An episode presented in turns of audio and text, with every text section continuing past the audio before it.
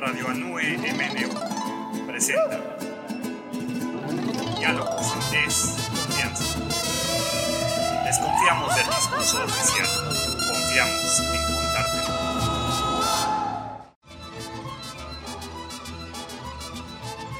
En la chamba, en tu casa, en el barrio, en el transporte. Escuchen Radio Anue MNU, la voz de las y los usuarios.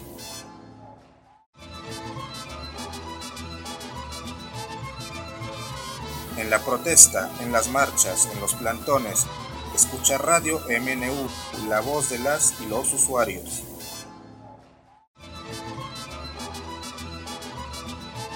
Anue, en la casa, en la chamba, en el barrio. Anue es energía. Radio Anue MNU, la voz de las y los usuarios. En la energía, el territorio, en la educación, para el agua, para la justicia, para el trabajo, Radio Anue MNU. Ah, qué buena información para la lucha de los usuarios.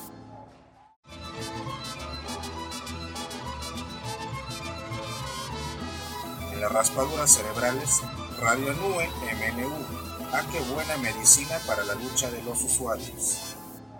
Gracias por acompañarnos a usted que nos ve y escucha y a quienes pronto lo harán. Esto es Diálogos en Desconfianza. Les saluda Marcos Aguayo. Iniciamos.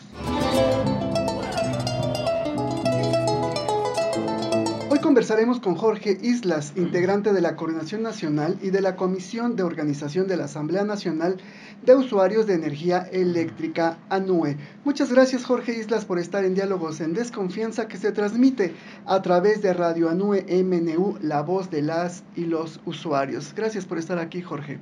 Buenas tardes, un placer estar aquí con ustedes y ser parte de este proyecto. Muchas gracias. Usted es integrante del Sindicato Mexicano de Electricistas, ESME.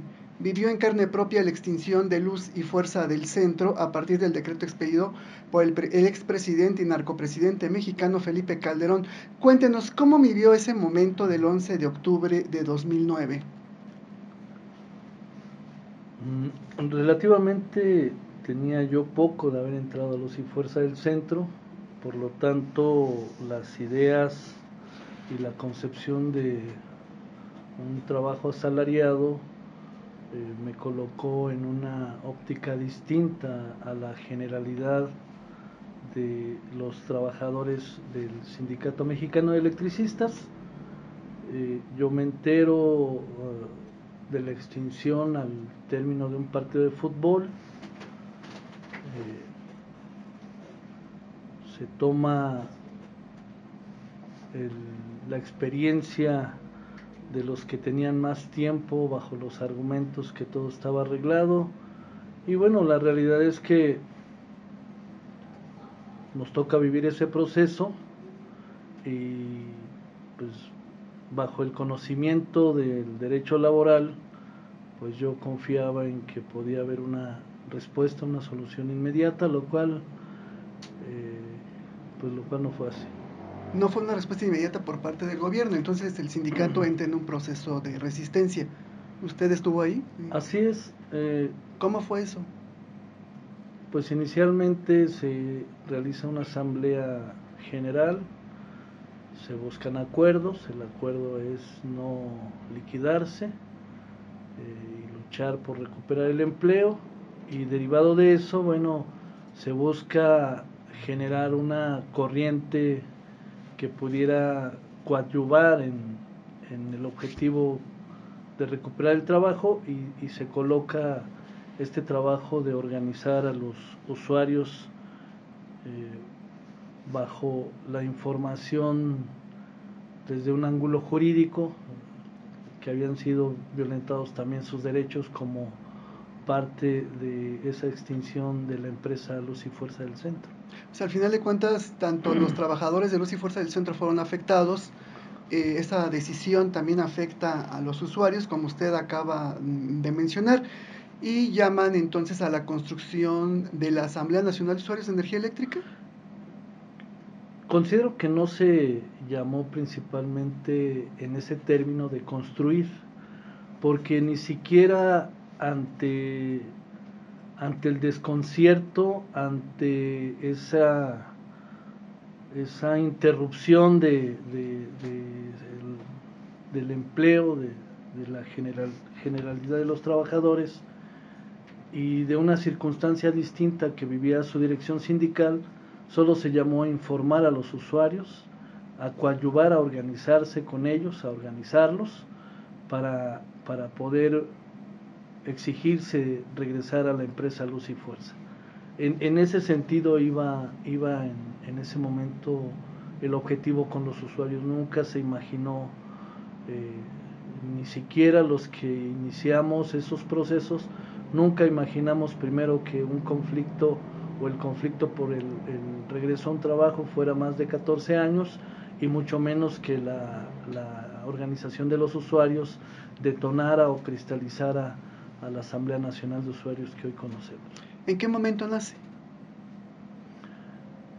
Al año de haber sido la extinción de Luz y Fuerza, un 11 de octubre de 2010, se llama una reunión en la Plaza de Toros y ahí se hace un acuerdo entre usuarios y electricistas de conformar de manera formal a la Asamblea Nacional de Usuarios de Energía Eléctrica. Pero ya, ya había una convivencia entre ambos grupos. O sea, ya había un, esa convivencia entre sociedad, digamos, entre los usuarios y los trabajadores de Luz y Fuerza del Centro que fueron despojados en su momento de su trabajo. Así es. ¿En qué momento se plantean esos objetivos del borrón y cuenta nueva, la tarifa social justa, eh, la renacionalización de la industria eléctrica? Desde luego, pues ya iba eh, la cuestión de eh, reinsertar a los trabajadores a su trabajo de luz y fuerza. Desde el primer momento que viene este daño colateral, que es el término que utilizó este Felipe Calderón, los usuarios principalmente son los que colocan esas demandas, porque al, iniciar sus operaciones la Comisión Federal de Electricidad y principalmente un grupo fuerte de contratistas, lo primero que sucede es que por la falta de conocimiento de tomas de lectura, de ubicación, de zonas, simplemente se empiezan a emitir este, recibos y recibos con altos costos. Inicialmente fue lo que detonó la organización. Posteriormente, bueno, vinieron otras cosas ya como los cortes, como implementación de programas, etcétera, pero principalmente fue por los altos cobros y por la falta de personalidad o falta de contrato con la empresa eh, Comisión Federal de Electricidad. Y empezó ese, ese proceso de recibos locos, ¿no? Que empezaban a llamarle, donde se cobraba altísimo eh, la energía eléctrica la gente no podía pagar y... Y de ahí el término de borrón y cuenta nueva, puesto que no había una eh, relación contractual con la Comisión Federal de Electricidad y pues los cobros no eran, no coincidían con los consumos. Si bien es cierto, había usuarios que tenían eh, no en orden sus servicios, había otros que, que reconocían estar bien y que los cobros eran exagerados. Los trabajadores de Luz y Fuerza del Centro en aquel entonces, digamos, estaban en una situación, digamos, con su salario todo normal, entre comillas, hasta que llega el decreto de extinción y entonces empiezan, eh, empieza la lucha por recuperar su fuerza, su, su, su, su fuente de trabajo. Posteriormente ustedes hacen, digamos, una alianza con la sociedad mexicana a partir también de esos altos cobros, la sociedad también se organiza con ustedes, entonces se da una alianza muy fuerte entre luz y fuerza del centro, o sea, los trabajadores y los usuarios. ¿Es así? Principalmente la alianza se va dando porque dentro de la exigencia de los cobros de la Comisión Federal de Electricidad, venían acompañados de cortes de luz en los usuarios, tanto domésticos como los pequeños comercios. Y entonces el, ofrecer, reconectar a los usuarios es lo que genera nuevamente confiar solamente en, igual decirlo, en una parte de los trabajadores que veníamos desarrollando esa, esa labor de, orientar eh, y de buscar organizar a la sociedad. Cuéntenos, ¿cómo ha sido esa relación eh, ANUE-ESME?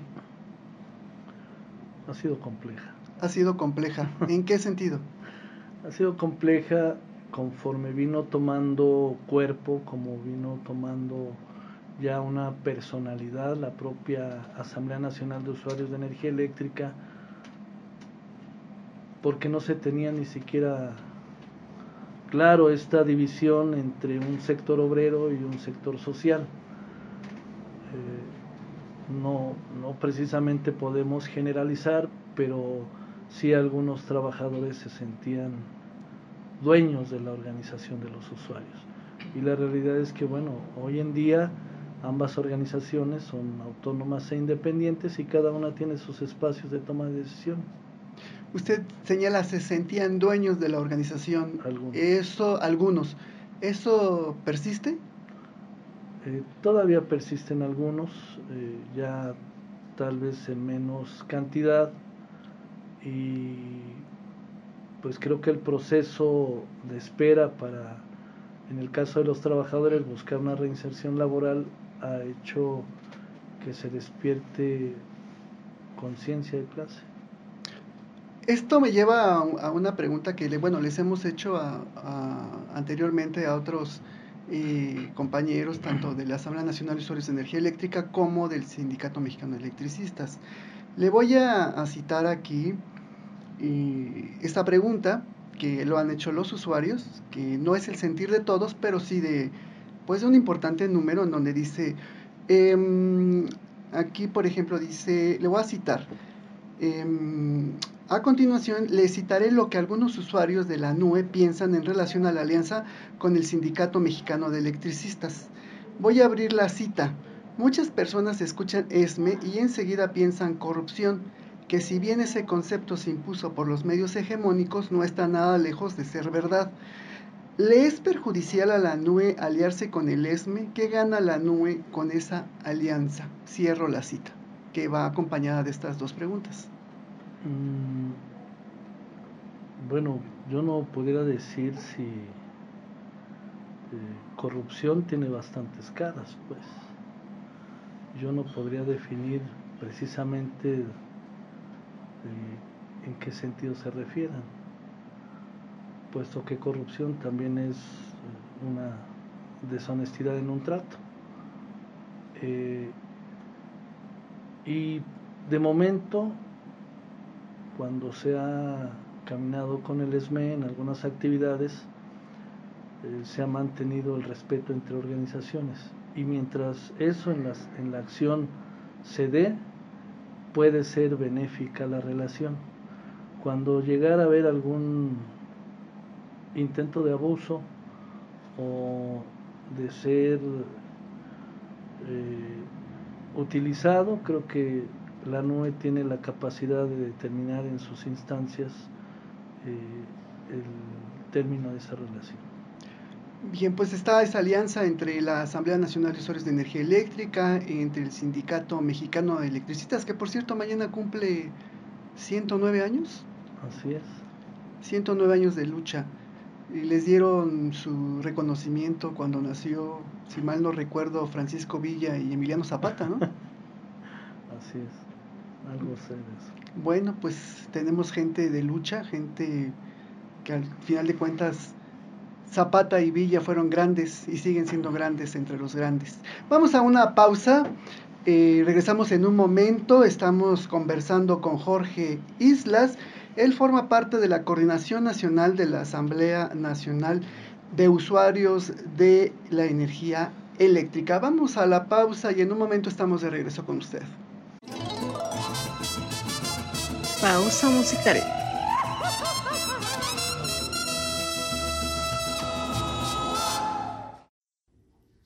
Posicionamiento de la Asamblea Nacional de Usuarios de Energía Eléctrica con respecto al genocidio que implementa el Estado terrorista de Israel contra el pueblo palestino en la franja de Gaza.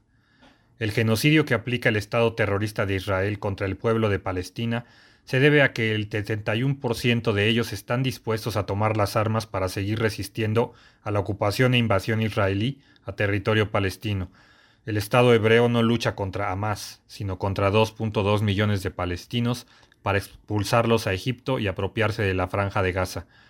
Estados Unidos, principal aliado del Estado terrorista de Israel, así como Inglaterra y Francia, están dispuestos a continuar el conflicto israelí-palestino iniciado hace 76 años. Ellos crearon la cuestión palestina, el conflicto, para mantener la guerra a perpetuidad en el Mediterráneo oriental, con el objetivo de saquear y explotar sus recursos a costa del derramamiento de sangre de musulmanes, judíos y cristianos de la región. Estados Unidos y la Unión Europea saben muy bien que Israel comete un genocidio brutal contra la población palestina en la franja de Gaza, tal y como lo hicieron los nazis con los judíos durante la Segunda Guerra Mundial, pero prefieren la muerte de millones de seres humanos a que el Estado terrorista de Israel sea derrotado en Gaza. No quieren la repetición de la derrota como es el caso de la Organización del Tratado del Atlántico Norte, la OTAN, en Ucrania. Regresamos. Estás escuchando Diálogos en Desconfianza. Seguimos adelante aquí en Diálogos en Desconfianza, conversando con Jorge Islas, integrante de la Coordinación Nacional y de la Comisión de Organización de la Asamblea Nacional de Usuarios de Energía Eléctrica. Hace un momento comentábamos sobre la relación Sindicato Mexicano de Electricistas sobre, y la Asamblea Nacional de Usuarios de Energía Eléctrica, pues, que tiene sus altas y sus bajas como cualquier relación. Eh, pero la peor relación es la que se da con el gobierno federal. ¿Cómo van las negociaciones desde su óptica política? ¿En qué situación se encuentran las negociaciones entre el gobierno federal y la Asamblea Nacional de Usuarios de Energía Eléctrica? Bueno, así muy concreto, están estancadas. Eh, la llegada de este gobierno llamado de izquierda y y su promesa de transformación eh, se ha vuelto todo un enigma porque si bien en el inicio de la negociación con el gobierno federal en 2017 fue construyendo paso a paso argumentos jurídicos que justifican las demandas de la organización, eh, que incluso en el ocaso de la administración peñista, los encargados de la Secretaría de Energía prácticamente reconocen que no, no tienen autorización de de resolver, a pesar de, todo el camino que ya se había ido construyendo. Eh, simplemente la única ayuda que ofrecen es colocar un documento que permita la transición en, en, la administración y que pueda dejarnos eh, mejores condiciones para la siguiente administración.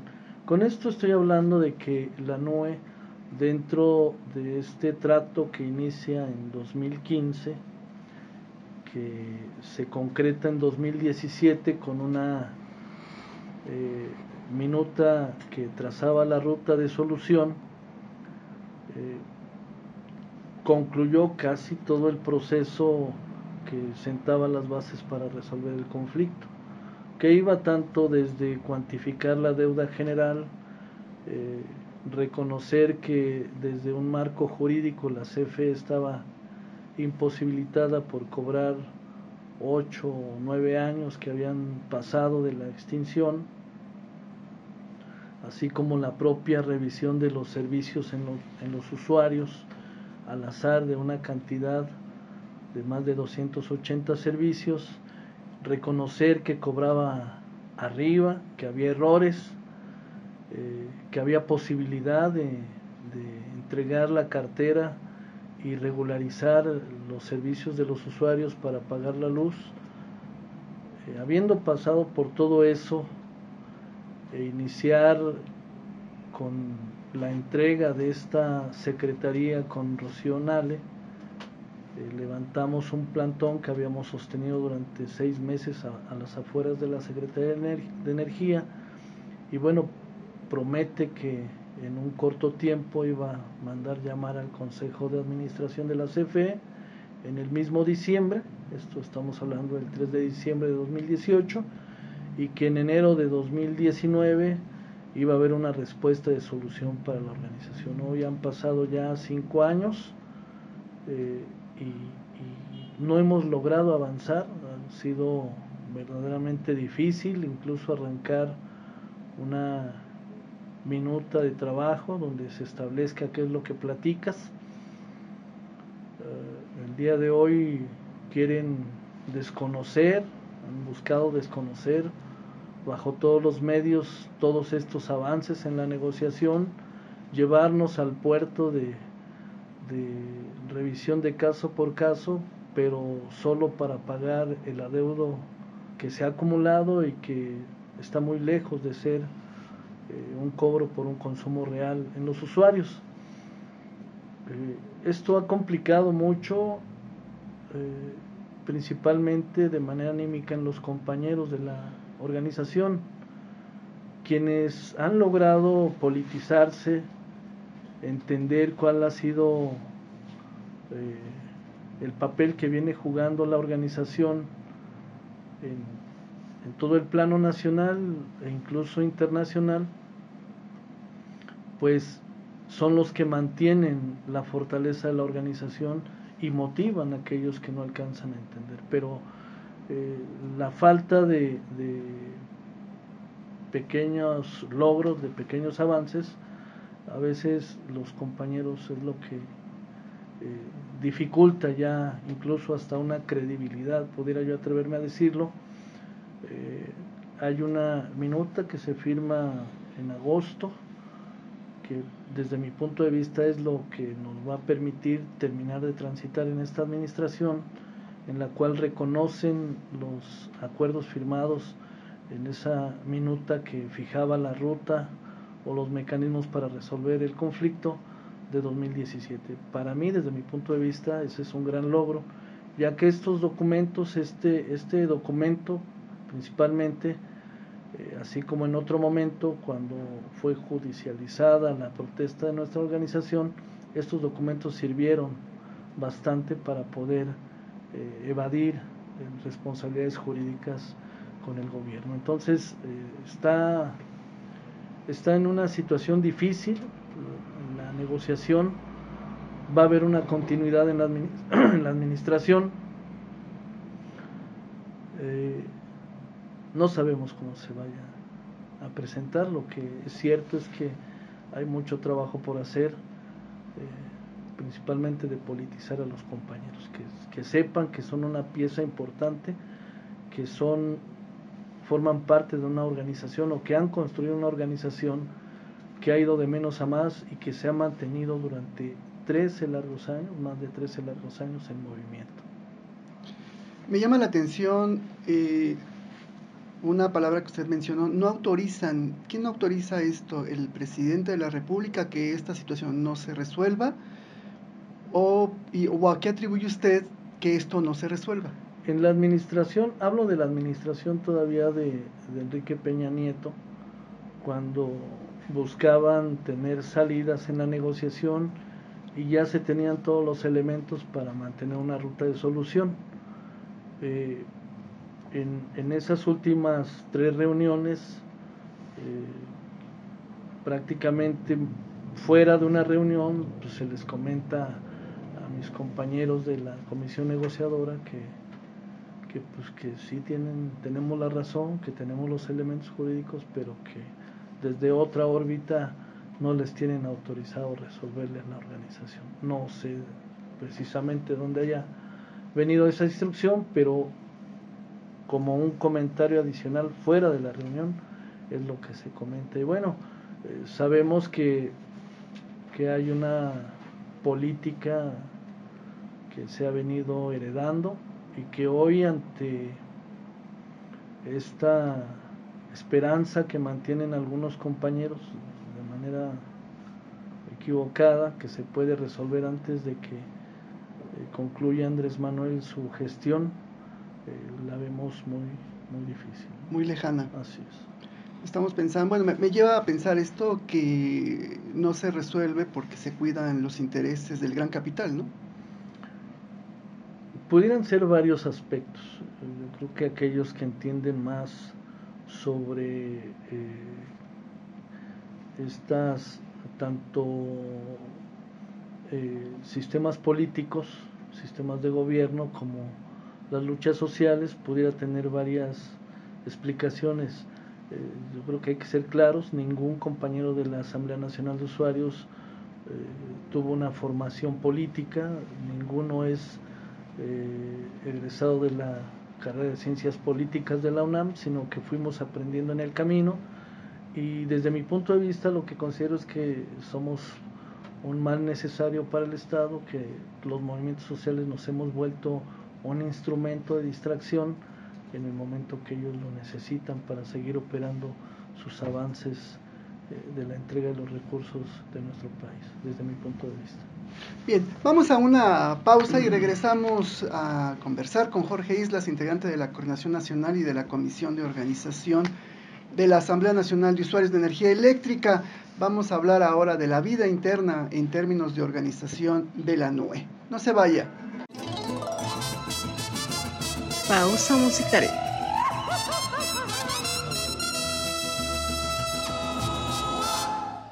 La Asamblea Nacional de Usuarios de Energía Eléctrica alerta a los pueblos del mundo que la cuestión palestina ha derivado en un conflicto de carácter internacional, ya que Occidente, entiéndase, Estados Unidos, Israel, la Unión Europea y sus aliados, se juegan su supremacía, es decir, la preservación de sus reglas que a la fecha les otorgan muchas ventajas sobre los países y naciones del mundo.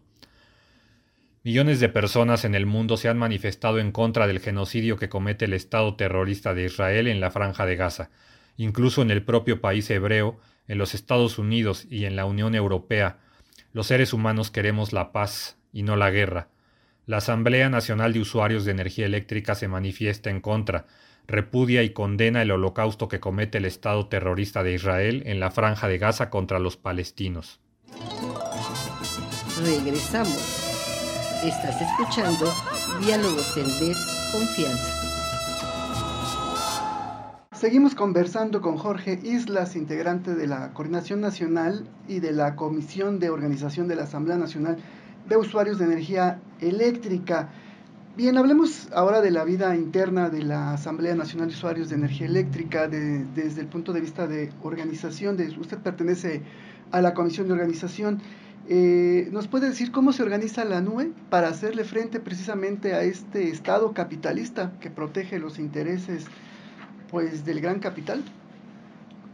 Bien, sí, es muy cierto que hay, ha habido mucha dificultad para poder tener avances en esta administración y mantener una certeza de solución. Eh, esta parte eh,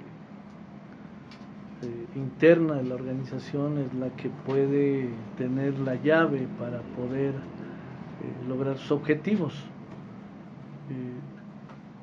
Hemos buscado fortalecer a la organización principalmente desde sus comités. La NUE se, conforma de comités de base, que es donde inicia la incorporación de aquellos que han sido violentados en su derecho de tener luz. Eh, ya en este proceso, primero de darle claridad y certeza a nuestros elementos de base, eh, buscamos entre estos, hemos logrado encontrar entre estos compañeros que pueden ir jugando con sus tiempos para integrarse a actividades propias de la organización desde las, desde las regiones. tenemos conformadas regiones. ¿Cuántas regiones tiene la NUE? Tenemos eh, de momento en el, en el, centro del país, en la zona conurbada, tenemos, son siete siete regiones, pero también contamos ya con organización en algunos estados de la República. Es difícil a veces poder adaptar una lucha eh, en el sector eléctrico de aquellos que viven en el campo a los que viven en la ciudad y organizar como se organiza en la ciudad, tratar de organizar en el campo, pues está verdaderamente difícil. Pero hemos buscado principalmente que dentro de sus instancias de toma de decisiones, que es la coordinación nacional, que le traza su plan de, de trabajo la Asamblea Nacional, hemos buscado principalmente coordinar acciones en todas las regiones, en la zona central del país, donde se encuentran principalmente los tres niveles de gobierno, pero también hemos venido trabajando en generar esta correlación de fuerzas, una alianza con organizaciones que eh, tenemos el mismo enemigo, tal vez distintas demandas, que también la Asamblea Nacional ha estado tratándose de incorporar en distintos sectores y que esta construcción de fuerzas permita generar las condiciones para poder alcanzar nuestros objetivos y de aquellas organizaciones también que se están integrando. Decía, hay siete regiones de la ANUE y cada región tiene comités. Eh, los comités eh, tienen integrantes. ¿Más o menos cuántos son por comité? Eh, un comité se integra por 20 compañeros. Por 20 compañeros. Y esos 20 compañeros nombran a cuatro coordinadores. Esos cuatro coordinadores de comité son los que forman parte de su coordinación regional. Y de esta coordinación regional, en la asamblea también regional, se nombran candidatos que tengan tiempo, que tengan la visión, que tengan el compromiso de formar parte de sus comisiones de la coordinación nacional. ¿Y cómo, cómo es el proceso para integrar eh, a la coordinación nacional? Las coordinaciones regionales proponen a compañeros para las distintas comisiones y ahí se define de manera democrática quiénes son los que eh, la región nombra para ser parte de su coordinación nacional. ¿Aproximadamente cuántas personas participan en la NUE? ¿Un aproximado? De sus bases y... ¿En general? En general. digamos, ¿cuántos militantes aproximadamente? Pues yo creo que militantes... Eh, o usuarios, que es la palabra correcta. Así es, usuarios. Los usuarios, pues la verdad es que tendremos que se mueven alrededor de unos 15 o 20 mil compañeros usuarios. 15 o 20 mil compañeros usuarios. Eh, hay obviamente dificultades a veces en las convocatorias puesto que una buena parte de nuestra organización la conforman adultos mayores y una parte muy importante de los adultos mayores son mujeres. Entonces, eh, a veces las dificultades de movilidad, de salud, eh, eh, dificultades económicas, dificultades de trabajo, en esa edad por lo regular los, los adultos mayores se, se vuelven los cuidadores de los nietos, bueno, todo esto dificulta pero sí hay una buena convocatoria en, las actividades de la organización. Entre uno de los objetivos de la Comisión de Organización es credencializar a los usuarios. ¿Esto no ha pasado? Es, es, una, es un complemento de los procesos que permiten mantener eh, identificados a los miembros o militantes de la organización se han presentado dificultades que han impedido que se pueda realizar este proceso, ya que hemos sido muy, eh, hemos sido un foco de infiltración del Estado en la organización. En estos tiempos eh, electorales eh, se complica aún más la organización dentro de la nube, puesto que llega gente con su intención de incorporarse a la NUE, pero no, no es precisamente incorporarse a una lucha social, sino obtener un botín político y, generar una corriente de opinión eh, preferentemente a los partidos. Entonces eso dificulta, eh, si hoy en estos tiempos electorales esto es muy común, en tiempos, pudiéramos llamarlo de alguna manera, en temporadas bajas, de todas maneras se incorporan y buscan cómo infiltrar y cómo cambiar eh, eh, la mentalidad o, desorientar a los compañeros de base. ¿Cuánto tiempo lleva usted en la comisión de organización? Hemos sido reelectos cuatro veces. Cuatro veces han sido reelectos. Sí, así es. Em, en este tiempo, ¿qué balance, digamos, eh, serio y autocrítico hace usted de la comisión de organización en cuanto a su trabajo? Pues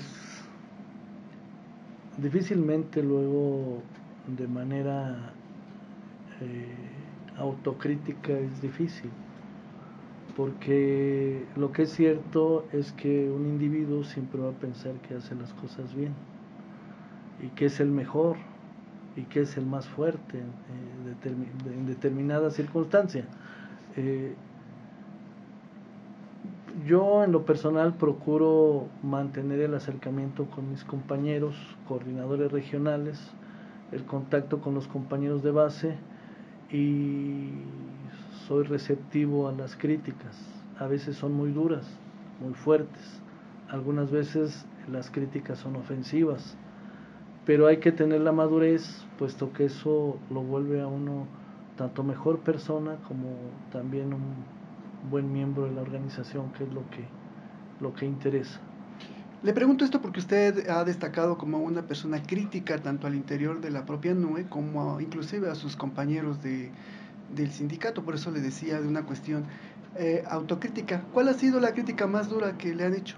O que les han hecho a la, o que le han hecho a la comisión de organización? Pues eh, yo tengo muy presente una ocasión en una reunión con cerca de 500 compañeros por ahí por el año 2011 eh, viene uno de, de, de, otros trabajos yo repito tenía dos años en Luz pero yo desempeñaba trabajos administrativos y, pues siempre tuve responsabilidad, tanto agente como, como el emprender algunas mejoras en, en el área donde trabajaba, entonces se me daba mucho mandar.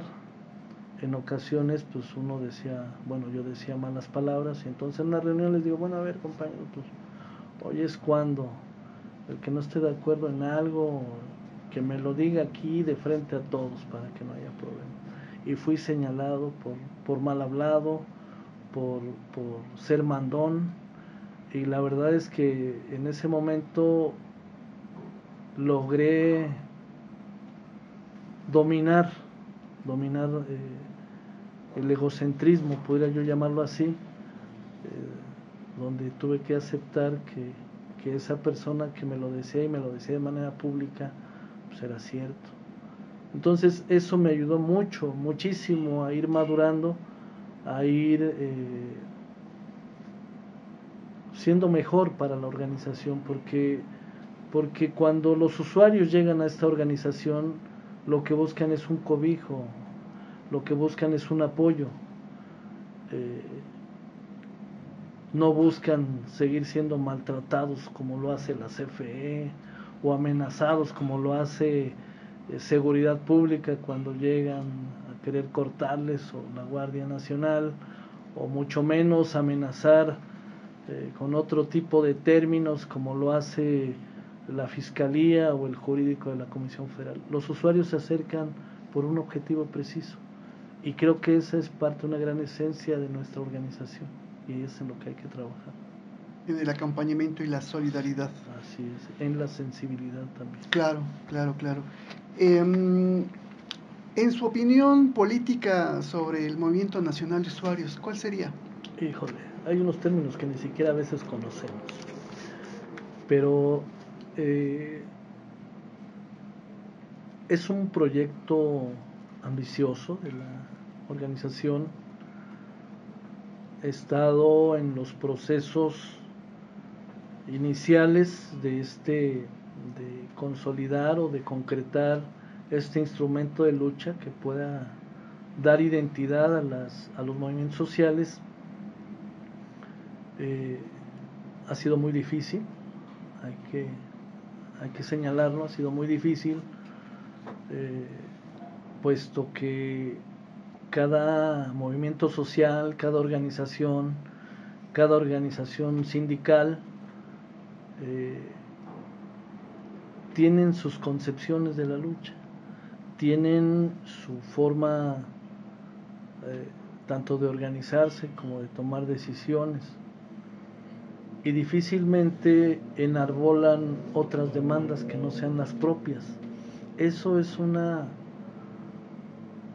tal vez yo pudiera atreverme a decir que hasta es una naturaleza de los movimientos sociales hemos logrado ir avanzando con algunas organizaciones en, estos tiempos que han permitido ya el acompañamiento, el coordinar algunas acciones y que va tomando forma.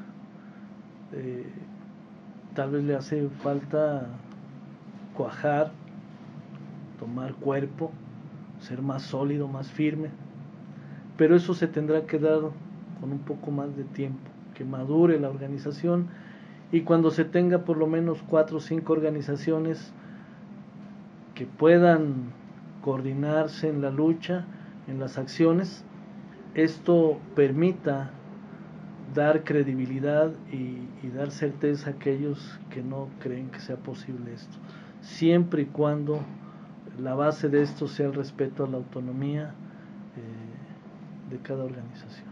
¿Con qué organización o con qué movimiento social tienen mayor, mayores encuentros o se ha fortalecido más la relación? Está el, movimiento de unificación de lucha TRIC y el MOLT.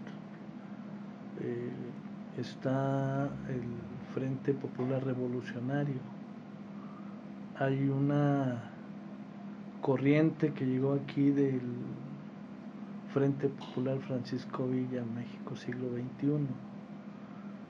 Tenemos al, a, la, a CENTE, a la sección 9, a la 22, algunas otras, eh, al propio Sindicato Mexicano de Electricistas, que como lo comentamos al principio, a veces eh, el tema de las agendas es difícil coordinarlo. Eh, otros movimientos como lo ha sido eh,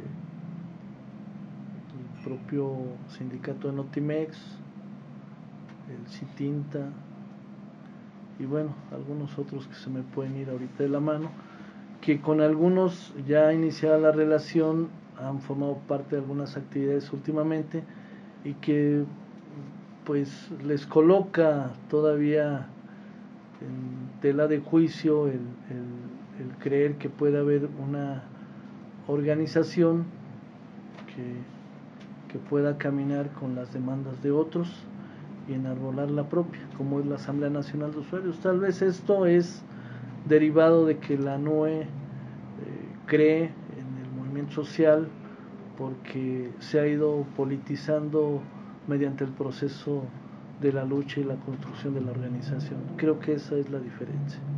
Bien, seguimos conversando con Jorge Islas, él es integrante de la Coordinación Nacional de la Asamblea Nacional de Usuarios de Energía Eléctrica y también integra la Comisión de Organización. Vamos a una pausa y estamos de regreso con usted. Pausa musical.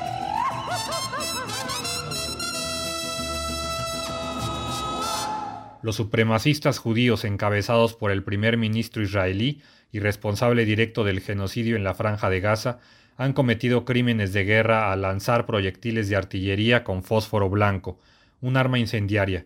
Han bombardeado sistemáticamente hospitales. 300 profesionales de la salud fueron asesinados y detenido a 38 médicos.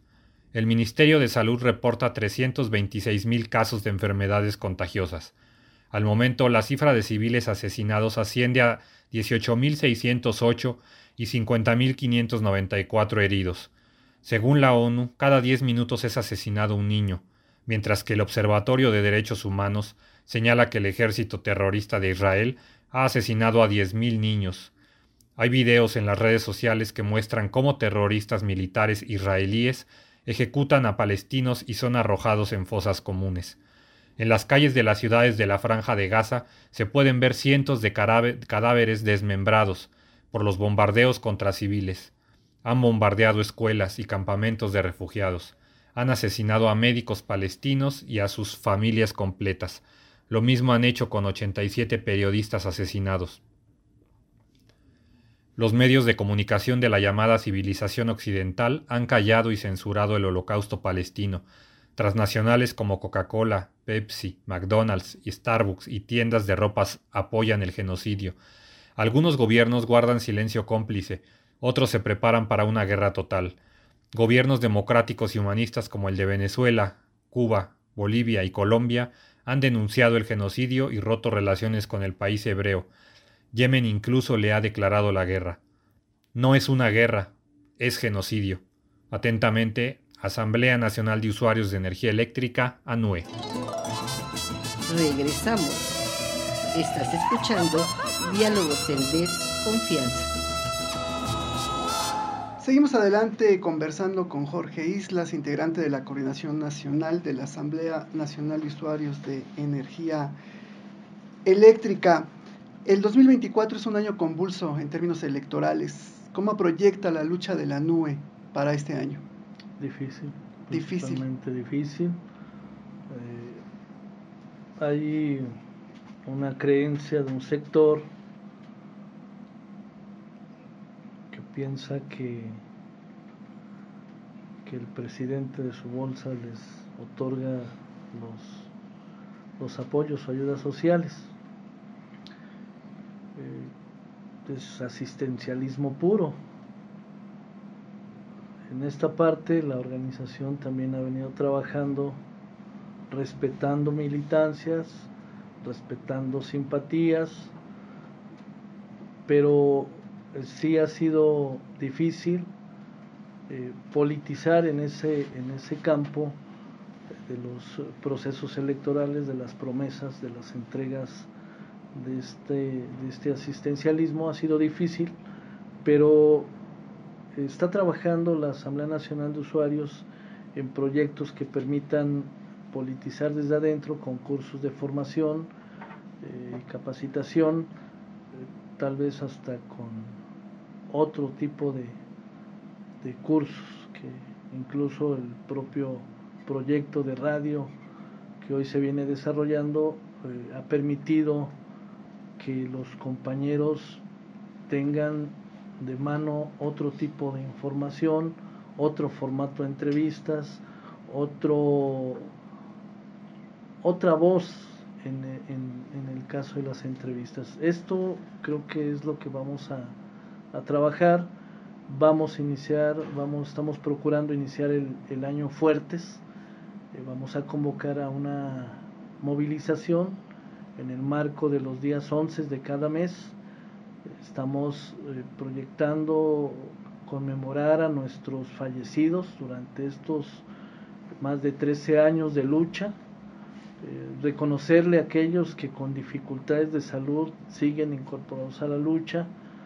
Eh, vamos a procurar ponernos de acuerdo con los compañeros que integran de momento este proyecto del Movimiento Nacional de Usuarios eh, estamos en una campaña de firmas en la cual vamos a hacer eh, un primer corte que nos permita determinar si entregamos eh, una parte de las firmas al aparato del Estado en sus distintas oficinas y que esto permita ir avisando que no, no vamos a cejar en nada la lucha de la organización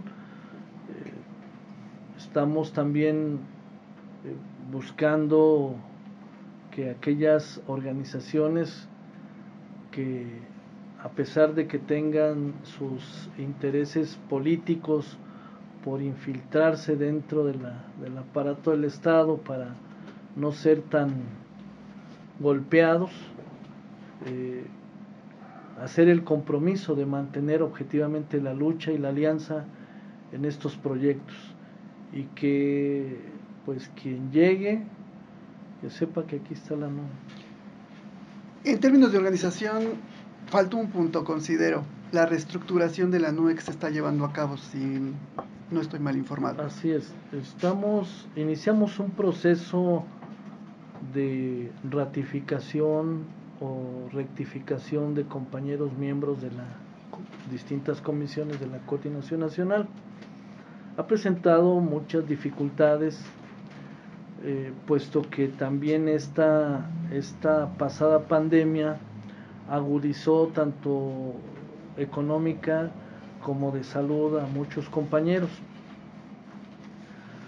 No se diga en el aspecto económico, muchos no han logrado recuperarse eh, y viven una crisis terrible. Bueno, nosotros, algunos que somos eh, miembros eh, en resistencia del Sindicato Mexicano de Electricistas y que desempeñamos dignamente estos trabajos en la nube como usuarios, pues también vivimos estos estragos hoy todavía más fuertes, eh, pero estamos buscando cómo operar esta selección que permita ser incluyentes con toda la organización. Eh, hay tres regiones que han llevado a cabo su proceso, la región oriente del Estado de México, la región centro y la región de Toluca. Hay otras regiones como lo es la regional sur, la oriente de la Ciudad de México, la norponiente, la poniente, Morelos, que están pendientes de sus procesos, pero que vamos a intentar, eh, antes de que concluya enero, poder eh, haber realizado ya esta tarea de estos procesos, ya que esto tiene mucho que ver con su con su realización de su treceava asamblea, que estamos preparando documentos que puedan ir orientando eh, cuál va a ser la ruta de lucha para este 2024 en adelante de nuestra organización. Ha sido muy difícil, repito, vamos a buscar cómo verdaderamente nos fortalecemos, cómo fortalecemos sus comisiones, cómo logramos eh, manejar todos los, todas las trincheras de lucha de usuarios en el país. Por último, ¿cuál sería su mensaje a los usuarios de la energía eléctrica? Pues... Estamos a fin de año. Es algo difícil, es algo difícil, pero eh, algo que de manera personal yo manejo con los compañeros con los que colaboro en la lucha de los distintos comités. Primero es invitarlos a que en el ocaso de este 2023, eh, dentro de sus propósitos del año que entra, definan, definan su situación en la organización, que no es una organización que está ahí o que se construyó, sino que cada uno es parte de esta organización, que estos años pasados han sido duros porque ha habido pérdidas de familiares, se han agudizado enfermedades, hay otros que no se han recuperado, que tengo la plena seguridad que vamos a lograr transitar esta enorme crisis en la que nos metió eh, este sistema capitalista y neoliberal global. Y que el próximo año vamos a tener a nube para rato todavía, que no estamos perdidos en la orientación y en los objetivos, que simplemente el Estado no ha permitido que las demandas de esta organización se resuelvan aun cuando se tiene el sustento jurídico, pero que nosotros somos capaces de arrancarle esas demandas. Bueno, le agradezco muchísimo a Jorge Islas, integrante de la Coordinación Nacional de la, y de la Comisión de Organización de la NUE, por su presencia y participación en diálogos y de, desconfianza. Muchas gracias, Jorge. Muchas gracias a todos ustedes, a los compañeros que colaboraron en esto y muchos años de vida y progreso de este medio de comunicación. Pues aquí estaremos en Radio ANUE MNU, la voz de las y los usuarios. Necesitamos de su ayuda, ayúdenos a promover, difundir y compartir este programa a través de las redes sociales, principalmente en WhatsApp y Telegram, para llegar a cada teléfono de las y los usuarios, a sus familias y amistades, por favor.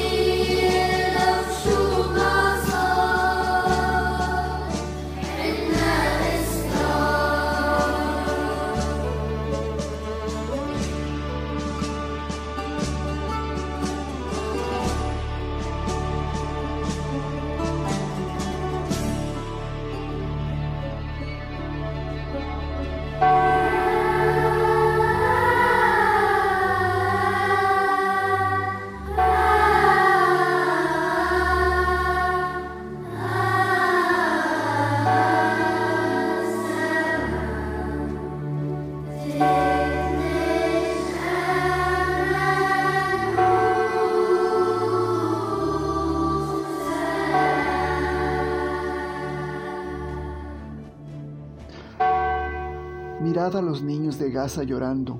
Los niños de Gaza están muriendo por la guerra y el mundo está parado, mirando. Lo puede ver pero no lo quiere oír y lo escucha pero no habla. La justicia en este mundo no tiene corazón y no habla. ¿Cuándo voy a poder soñar con un mundo sin miedo, donde no escuchemos pistolas o estemos preocupados por ser bombardeados? Soy un niño nacido para vivir, no para morir, no para morir. Gaza está llamando, oh mis niños, queremos amor, vida y justicia. Lo crearemos con nuestras propias manos, no importa lo que pase, construiremos nuestro país después de la destrucción.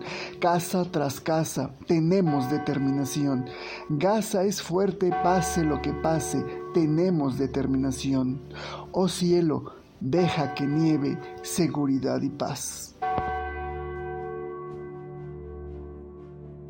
En los controles técnicos, Eduardo Alanís. En la producción, Marta Templos Miranda, Susana Guiarcariaga, Diego Alejandro Pineda Pastrán, Jesús Ramírez Asensio, María del Consuelo Viruegas Burgoa, Victoria Salinas Martínez. Muchas gracias a usted que nos vio y escuchó.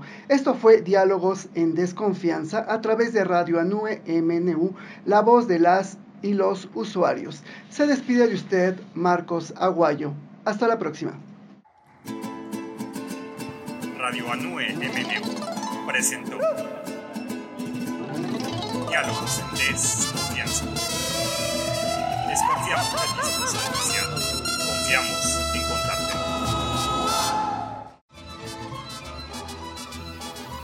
En la chamba, en tu casa, en el barrio, en el transporte.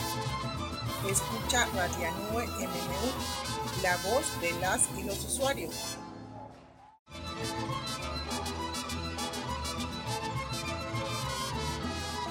En las raspaduras cerebrales. Radianua MNU, ah, qué buena medicina para la lucha de los usuarios.